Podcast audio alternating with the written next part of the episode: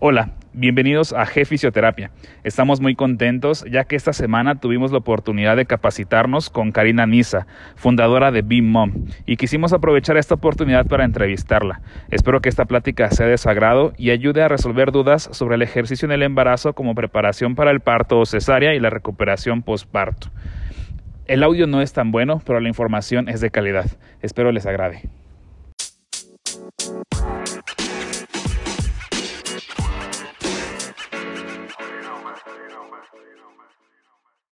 Muy bien, pues eh, estamos muy contentos de estar este día eh, con una excelente ponente y profesional, Karina Nisa, fundadora de Bimom, eh, que actualmente radica en España. se encuentra con su trabajo en ocho países y estamos muy contenta, contentos perdón, de tenerte aquí en Fisioterapia, en este podcast que está dedicado a los pacientes. Y pues vamos saliendo ahorita de una certificación que acabamos de tomar contigo de preparación para el parto y es un tema perfecto para poder darlo a conocer, que las mamás primerizas, este, y aunque no sea la primera vez, puedan conocer todo lo que nos trae esta preparación para el parto y también preparación para el posparto. Entonces, este, Karina, ah, tengo algunas preguntas para ti. Primero, ¿qué es la preparación para el parto? bueno, igual, bueno, muchísimas gracias por hacerme partícipe de, este, de este podcast. Bueno, preparación para el parto eh, incluye muchísimas cosas, porque a veces solamente se centran que la preparación para el parto es días antes, pero en realidad lo que tenemos que prepararnos es durante todo el embarazo y lo mejor sería empezarnos a preparar todo nuestro cuerpo desde que queremos quedar embarazadas.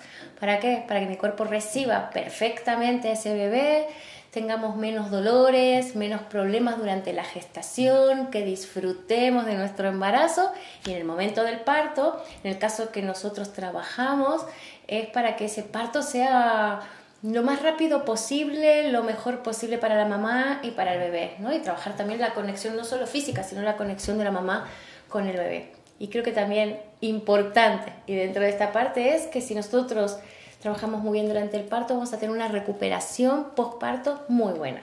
Perfecto. Voy a platicar un poquito de mi esposa. Al final tuvimos ahí diferentes experiencias que con esto hubiéramos resuelto eh, muchas cosas más. Eh, de hecho, hubiéramos prevenido algunos temas del posparto, que aún ella sigue arrastrando al querer tener un poquito, pues que tener, querer tener otro bebé, eh, pues hay un poquito de temor de que no logremos un parto natural, pero actualmente es más común el que yo quiero cesárea, ¿no? Pero bueno, ¿cuándo, está, es, ¿cuándo es recomendable el que estén en como tal esa preparación para el parto? ¿Desde cuándo? Es recomendable. Bueno, en realidad mm, podemos empezar desde el principio del embarazo.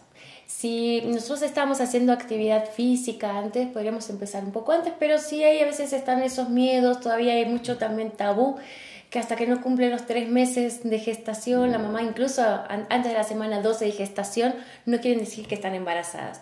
Eso tiene un porqué, porque es como que realmente mm, la pérdida del embarazo a partir de la semana 12 de gestación es muy difícil. Entonces uno se cree que estoy más seguro a partir de esa fecha. Entonces, si les da un poquito de, apuro, si no, el médico siempre igual tiene que permitir ¿no? esa preparación al parto física. Eh, podemos empezar a partir de la semana 12 y podemos trabajar hasta la semana hasta el, día, hasta el mismo día del parto. ¿Y qué tan tarde puedo empezar? Bueno, como tan tarde, nunca es tarde. Esa sería la respuesta. Lo mejor es decir cuán antes, ¿no? Cuanto antes empecemos, muchísimo mejor. Pero bueno, nunca es tarde, pues siempre podemos mejorar algo. La idea es empezar antes de que la barriguita empiece a crecer tanto, eh, que eso me va a evitar muchos de los problemas que trae ese crecimiento ¿no? de la barriga por el crecimiento del bebé, por el crecimiento del útero. Entonces, cuanto antes empezamos, menos problemas vamos a tener. Menos dolores de espaldas, que es lo más típico, menos retención de líquidos. ¿Todas las mamás son aptas para hacer ejercicio terapéutico, el ejercicio para el parto? Eh, bueno, como aptas sí, tenemos, hay algunas pequeñas contraindicaciones, pero eso es lo que tiene el fisioterapeuta, que podemos trabajar cuando hay una patología, puede trabajar igual. No significa que pueda estar en esa mamá si tiene algún, algún problema médico que impida que haga eh, ejercicio físico, como por ejemplo puede ser la placenta previa o una preeclampsia, la preeclampsia que es la tensión arterial que sube por el embarazo, esas son contraindicaciones absolutas. Pero un fisioterapeuta puede trabajar como si fuese un paciente, haciendo gimnasia pasiva. ¿Vale?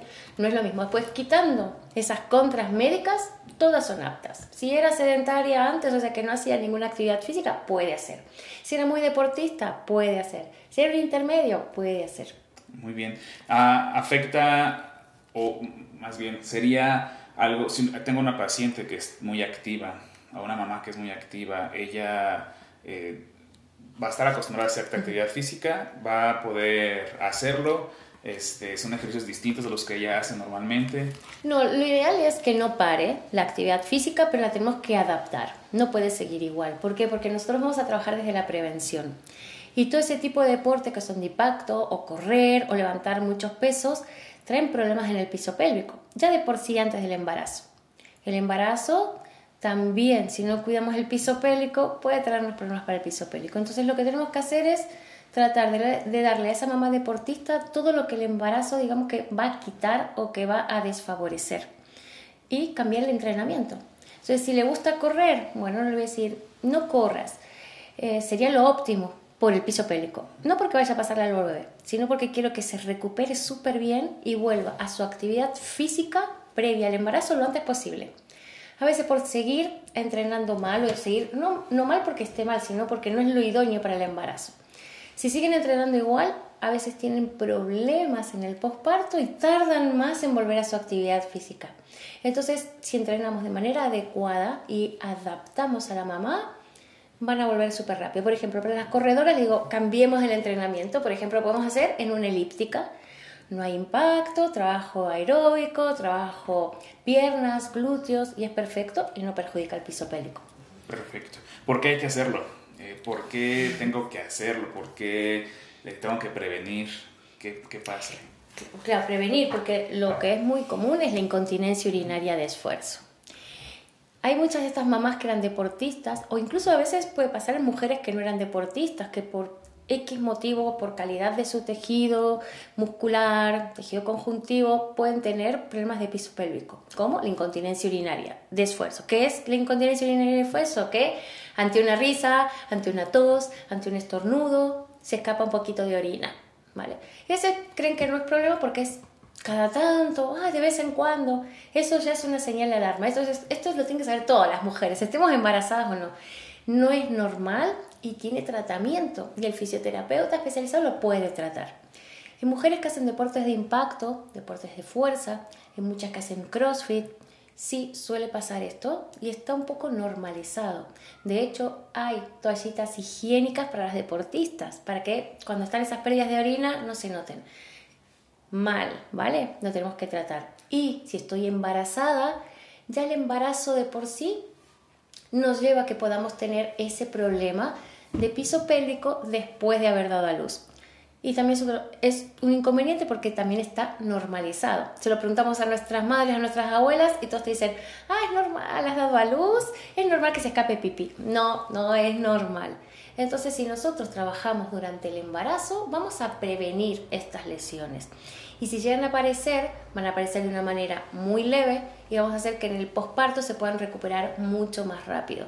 Entonces, piso pélvico es un, muy importante trabajarlo durante el embarazo. Y que no es Kegel, no son los masajitos de Kegel, porque ahora cuando uno pone dice Kegel, no, va mucho más allá. Lo podemos trabajar también desde el ejercicio. Tratar de hacer ejercicios que no me lo dañen más al piso pélvico. Importante, ¿eh? porque las mujeres que ya tenían un problema previo al embarazo, el embarazo se va a poner peor. Y a veces no solamente se cae en incontinencia urinaria, sino que también puede ser más eh, preponderante a tener un prolapso. Prolapso es el descenso de órganos. Y eso ya se puede tratar, pero cada vez va siendo más difícil, es como un paso más avanzado. Y a veces requiere cirugía. son cosas que podemos prevenir. Y otro tema importante, quitando el piso pélvico, es la diástasis abdominal algo que le preocupa a todas las mujeres, esa separación de los rectos del abdomen, que a todas, al 100% de las embarazadas le sucede, pero el tema está en que no tenemos que dañar ese tejido, porque si no puede ser que nos quede un problema, que sea algo patológico en el posparto. Entonces esas son cosas que desde el embarazo, incluso previo al embarazo, ya las podemos empezar a trabajar. ¿Y para llegar al parto hay alguna función? Sí, claro, y para llegar al parto lo que nosotros vamos a preparar es la pelvis, básicamente, para que esa pelvis se abra más, reciba más al bebé y que la, última fase del parto, que es cuando nace el bebé, cuando pasa el bebé por el canal de parto, darle espacios a la pelvis. Y eso va a hacer que los partos sean mucho más rápidos y menos lesivos. Ok, perfecto. ¿Con qué frecuencia? Hacer actividad física. Lo mínimo, lo mínimo que recomendamos, incluso hasta lo ideal, no hace falta hacer más veces con, con la metodología bueno, que ustedes han aprendido, dos veces a la semana. Con dos veces a la semana puedo trabajar absolutamente todo. Y puedo hacer dos y si ya después lo siento o al final del embarazo, muchas mamás ya hacen tres veces a la semana. Porque los días que vienen a clase no tienen tanta retención de líquido, no tienen dolores lumbares o dolores de espalda, se sienten mejor, se sienten más activas, descansan mejor. Entonces todas ya los últimos meses se pasan a hacer tres veces a la semana. Muy bien, perfecto. Si voy a tener cesárea, este, ya el, doctor me convenció a tener una cesárea. mi familia, mi hermana nos convencieron. O yo decidí tener cesárea, Claro. Eh, ¿Puedo hacerlo? ¿Lo requiero? Sí, porque es el embarazo el que genera el problema, no es el tipo de parto. El tipo de parto me puede traer otros problemas, pero ya el embarazo me va a generar la diástasis y me va a generar posibles problemas de piso pélvico. Entonces, indistinto al tipo de parto que tenga, me tengo que preparar. Y sobre todo si me quiero recuperar muy bien en el posparto. Las mamás que se preparan bien, eh, con nuestra metodología, que por suerte van a estar a manos vuestras, lo van a poder trabajar muy bien, se van a recuperar súper rápido. De hecho, vienen siempre con una visita y dicen, ah, ya di a luz, y parece que no hubiesen pasado por un proceso de parto. Entonces, es sumamente importante. Y más allá de la parte estética, ¿no? Porque si muchas mujeres siguen estando como en, esa, en ese periodo de posparto hasta 3, 4, 5 años, incluso más, después de haber dado a luz y eso va generando problemas, incluso problemas digestivos, mm, problemas um, de estreñimiento, ¿vale? dolores lumbares, dolores pélvicos, pueden tener problemas en las relaciones sexuales porque hay dolor. Entonces son todas cosas que podemos prevenir, ¿vale? Y es la importancia de trabajar durante el parto. Eh, perdón, durante el embarazo. Claro. Ok, ¿qué diferencia hay? antes era más común escuchar los ejercicios psicoprofilácticos. Ya en los últimos años hemos escuchado un poquito de gimnasia prenatal, este, pues como tal preparación para el parto, eh, pujo, esferodinamia. Este, ¿Qué diferencia hay? ¿Es lo mismo? Este, ¿Se complementan? ¿Qué pasa ahí, Karina? Yo creo que se pueden complementar y eso va variando en diferentes países, ¿no? El, el curso psicoprofiláctico es verdad que a veces eran 10 sesiones y ya está y ya estás preparada para dar. No, nosotros lo hacemos mucho más amplio. ¿Y qué puede abarcar el curso psicoprofiláctico? Es cierto que hay cierto de estas formaciones psicoprofilácticos, los cursos eh, psicoprofilácticos que agregan cuidados del recién nacido, lactancia materna, pero son dos extras que se pueden complementar. Esferodinamia, nosotros hacemos esferodinamia. Ejercicio, hacemos ejercicio, trabajamos la respiración, trabajamos el pujo, preparamos durante todo el embarazo el piso pélvico y preparamos la respiración para que el momento del pujo, ese momento tan importante eh, del parto, lo, sepamos llevar tanto física como emocionalmente. Entonces yo creo que lo nuestro eh, abarca mucho más que la parte psicoprofiláctica. Eh, parte del objetivo del, podcast es cómo la fisioterapia eh, trabaja con otras ciencias. estos cuatro días que estuvimos en la certificación nos acompañó una ginecóloga eh, y vemos cómo el chip está cambiando en que realmente un fisioterapeuta que forma parte del personal de salud y un, una ginecóloga en este caso se están uniendo esfuerzos para poder trabajar directamente con las mamás. ¿Qué tan importante es esto? No solamente con el ginecólogo, psicólogo, nutriólogos, ¿qué, ¿qué, tan importante Yo creo que ahí está el, el, ABC y buscar centros que realmente estén así. Nosotros también, ahora prontito vamos a abrir, yo trabajo con una ginecóloga. El trabajo en equipo es fundamental y que el, el, ginecólogo, ya sea hombre o mujer, el personal médico, sepa la labor que puede hacer el fisioterapeuta y que es sumamente importante. Eh, ya es, hay muchos en nuestras formaciones, eh, suelen venir ya las ginecólogas con las fisios que trabajan con ellas. Eso significa que el fisioterapeuta ya está empezando a cobrar un papel muy importante y las mujeres ya están buscando ese tipo de, de trabajo durante todo el embarazo. Em, también la ginecología ¿no? ya entiende cómo nosotros podemos con ciertas maniobras, con ciertos movimientos, ayudar a que el trabajo de parto sea más rápido, incluso hasta el manejo del dolor.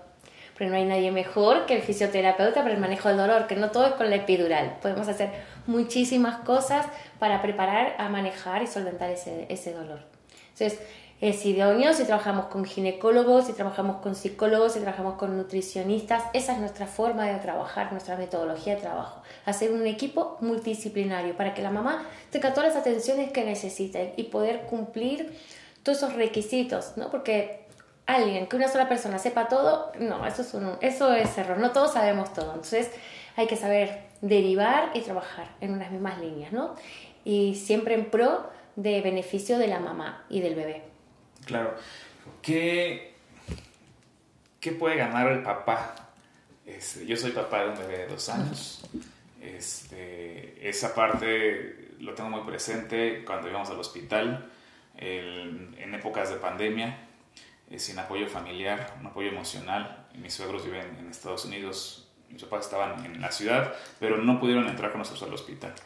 Ah, ¿Qué gana el papá ah, con el ejercicio en el parto y posparto?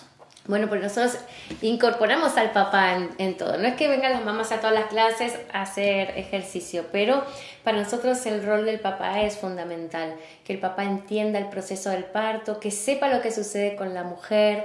Mm, de hecho, preparamos, hacemos eh, pláticas para incorporar al papá y decirle, mira, en el momento del parto eso es lo que sucede ¿no? con los hombres. Ya se dicen, ¡Ah! es que no sabía cómo ayudar. Bueno, nosotros orientamos al papá cómo puede ayudar a la mamá a pasar por el proceso del parto.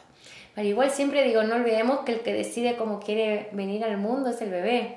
No somos nosotros. A mí me puede gustar X, A, B, C, pero en realidad es el bebé. Entonces es el esperar a ese momento a ver cómo el bebé decide nacer. Si es cesárea, tenemos que estar preparados para la cesárea. Si es un parto por vía vaginal, preparados para un parto vaginal. Pero, por ejemplo, nosotros enseñamos al papá cómo son las respiraciones, cómo puede hacer masajes a la mamá para aliviar el, momento del dolor. Y la mamá si se siente acompañada va a estar como mucho más tranquila, ¿no? El papá, eh, y, cuida a veces papá, ¿no? La pareja, porque a veces puede ser mamá, mamá, ¿vale? Entonces, la persona que, que, la mamá necesite en el momento del acompañamiento. Pero si nosotros, esa persona que escoja a la mamá es a la que también orientamos completamente. No nos olvidemos que ese apoyo emocional es gran parte del trabajo de parto. Muy bien. ¿Hasta dónde podemos llegar como fisioterapeutas en ese proceso de parto y posparto? Lo ideal sería, esto también depende de los protocolos de los países, ¿no? El, fisioterapeuta podría hacer una labor óptima durante el trabajo de parto, ¿vale? Como dije, también puede hacer maniobras facilitadoras, dependiendo, como le diga, eh, el ginecólogo al bebé está en tal fase, está en tal lugar de la pelvis, el fisioterapeuta puede manipular y a veces creemos que el ginecólogo sabe eso, no. El ginecólogo sabe de su trabajo, pero no sabe tanto de movimientos. De hecho, lo hemos visto con las ginecólogas que vienen a, a las formaciones de cómo se mueve tanto la pelvis. Claro, porque eso es otra rama quiénes son los mejores para el movimiento, los idóneos, eso es el fisioterapeuta, ¿vale? Entonces ahí podríamos hacer una labor importantísima. Y bueno, en el posparto, ni hablar, ahí es una rama que todavía tiene que explorarse, explotarse mucho aquí en México. El fisioterapeuta nos puede ayudar para recuperar la diástasis abdominal, para trabajarme las, la cicatriz, ya sea una cicatriz en la cesárea o sea una cicatriz en el piso pélvico. El piso pélvico puede ser que nos una episiotomía, que es el corte que a veces se hace, eh, que es una maniobra como para el trabajo de parto, puede haber un desgarro, todo eso se tiene que trabajar, todas las cicatrices se tienen que trabajar puede trabajar el piso pélvico, recuperarnos para que no tengamos esa incontinencia urinaria, puede trabajar desde la parte estética, que sería la fisioterapia dermatofuncional, para trabajar manchas, para trabajar flacidez, para trabajar celulitis, para trabajar las estrías, eh, para trabajar después la postura, ¿vale? Recuperarnos, recuperar nuestro cuerpo en general, no solo la parte estética, sino funcional. Entonces yo creo que es necesario el fisioterapeuta en el posparto. Tendría que estar incluido ya en, los protocolos de, de, sanidad, sí, de salud públicos. Esa, tan grande es la importancia que el fisioterapeuta puede hacer en el posparto. Muy bien. ¿Qué mensaje le podrías dar a, primero a una mamá primeriza que tiene, pues en México tenemos muchas tradiciones, desde que vayamos con la vecina que sabe girar al bebé, este, o que simplemente no, no podía tener bebés y que fue también con esa vecina para que pudiera acomodarse la matriz, poniéndolo entre comillas. Este, ¿qué, ¿qué, le podrías? Bueno, a ver, lo, lo que más me gustaría decirles es que tienen que disfrutar el momento. Y este es su bebé, su embarazo.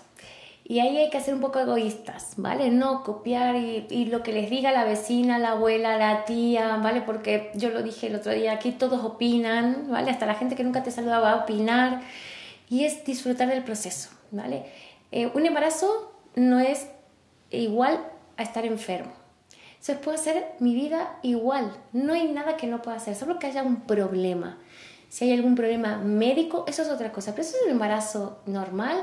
Podemos seguir haciendo deporte, podemos seguir levantando la bolsa del súper, podemos salir a caminar, podemos hacer nuestra vida normal. Nada de alcohol, nada de fumar, por favor, ¿vale? Eso porque va a repercutir eh, sobre el bebé. Y ponernos en manos de profesionales que estén especializados, que tengan una titulación específica, porque eso hace que no, que no se pongan en manos eh, de cualquier persona, por más que haya hecho 5, 10, 20 partos, que sea la, la partera del pueblo, no significa que no han salido cosas mal. El momento del embarazo y el momento del parto pueden ser traumáticos para el bebé, incluso puede causar lesiones a corto, a mediano o a largo plazo en un bebé. Entonces, no, ponerse, y tampoco manos de influencers, ni de la de TikTok de turno, ni la que está en Instagram, que por más que era súper conocida y ahora se pone a hacer gimnasia para embarazadas, ¿no? No, hay que tener, eh, estamos dejando en manos nuestra salud y la salud de nuestro bebé. Es, estamos creando un ser humano. Tenemos que pensar eso, estamos fabricando un ser humano dentro de nuestro. Entonces, eh, nos merecemos la mejor atención, nosotros y nuestro bebé, más allá de nosotras. Primero nuestro bebé y luego nosotras. Muy bien, Karina. Y de posparto voy a dejar otro mensaje. Ah, sí, adelante. Más importante. Es, el siguiente. Sí. yo sabía que iba a por sí, por sí. No, tengo que aprovechar esta oportunidad. Por favor, no usen faja abdominal. Yo sé que está muy arraigado esto en Latinoamérica, pero ya somos muchos, muchos desde ginecólogos, fisioterapeutas, personal sanitario y con formación que ya estamos recomendando el no uso de la faja abdominal. Todavía está el mito que creemos que necesito fajarme para quedar bien. No, me hace más mal que bien y me puede crear la incontinencia urinaria, me puede crear más debilidad muscular y eso está más que probado y más que visto, incluso lo van a ver que después se quitan la faja y queda todo flácido. Es la sensación, es un efecto placentero en el momento porque sentimos que estamos sujetas. No, nada de faja, por favor, ni vendas, que es lo mismo, ¿vale? Nada, libertad, como muchos si quieren un, un panty alto como el que usaban de embarazo, que da esa sensación de recogimiento, nada más, es sensación de recoger, de que nos sentamos ese colgajo, como se dice, pero no faja fuerte. O sea, es lo más importante, ¿no? Ese es el mejor mensaje. Sí, yo creo que eso lo, tenía que aprovechar la, la oportunidad que me van a escuchar mamás. Y esos primeros momentos de posparto son para dedicarles a nuestro bebé, al conocimiento de nuestro bebé. El primer mes de vida del bebé va a ser el más importante en la vida de, en toda su vida, de todo el ser humano. Siempre el más importante es el primer mes. Y se necesita cogerle en brazos, achucharle, darle besitos, nosotras descansar, recuperar y conectar con nuestro bebé. Y vamos a hacer un trabajo un apego muy emocional que durará para toda la vida. Ya más adelante platicaremos del masaje infantil. Ah, sí. También tuve la oportunidad de tomar este, un workshop contigo de masaje infantil y ese apego es importante desde el primer momento y algo que me encantó, crear un apego también con el papá a través del masaje. Entonces ya más adelante estaremos tocando el tema. Este, pero Karina, te agradezco mucho tu tiempo. el que, pues aprovechar que estés aquí en, México, en esta ocasión en Aguascalientes. Sí, sí. Este, y poder aprovechar ese conocimiento que compartes. hay una frase que tengo muy marcada, eh, que si nosotros compartimos nuestro conocimiento, ese conocimiento crece, pero si lo, lo guardamos, se pierde. Se va con nosotros. Y gracias por compartirnos ese conocimiento, gracias eh, por la calidad de persona que, que, eres y que estás, has marcado pues a muchas mamás y a muchas generaciones y lo seguirás haciendo y esperamos poder hacer y lograr lo mismo que, que has logrado. Estoy este, segura, esa es mi esperanza, ustedes son mis semillitas. Gracias por el legado. Vale, sí, sí, sí, esa es mi, esa es, yo hago mucho esfuerzo, pero todos tenemos un momento de caducidad, pero sé, es, sé que he sembrado muchas semillitas que van a seguir mi camino y siempre los voy a estar apoyando, ¿vale? Y sé que las mamás van a estar en, muy buenas manos con ustedes también. Así que bueno, muchas gracias por la oportunidad ¿no? de llegar a, mamás y hablarles un poquito de las realidades del embarazo. Claro, y cualquier duda que tengan, eh, ya sea en, tu Instagram, ¿cuál es tu Instagram? Es carina.nisa. Nisa. Y también el de Bimon. El de Bimon, sí, bimon.es. Perfecto, entonces ahí ya sea con, con ella o con nosotros en G Fisioterapia, en Instagram o en Facebook, podemos resolver esas dudas. Si quieren que toquemos temas, es, que invitemos nuevamente a, Karina, lo hacemos. Este, ya sea que vayamos para España. las dudas, ¿no? Vayan dejando, entonces también, porque la idea es eh, solventar dudas y que ustedes les puedan dar la mayor información posible y de calidad. Exacto, y de la persona específica, no, no estamos peleados con los influencers, queremos llegar a muchas personas, queremos influir en ustedes pero con la información correcta. Correcta, exacto. Bueno, bien, muchísimas, muchísimas gracias. Y seguimos en Jefisioterapia y esperamos les siga gustando este podcast.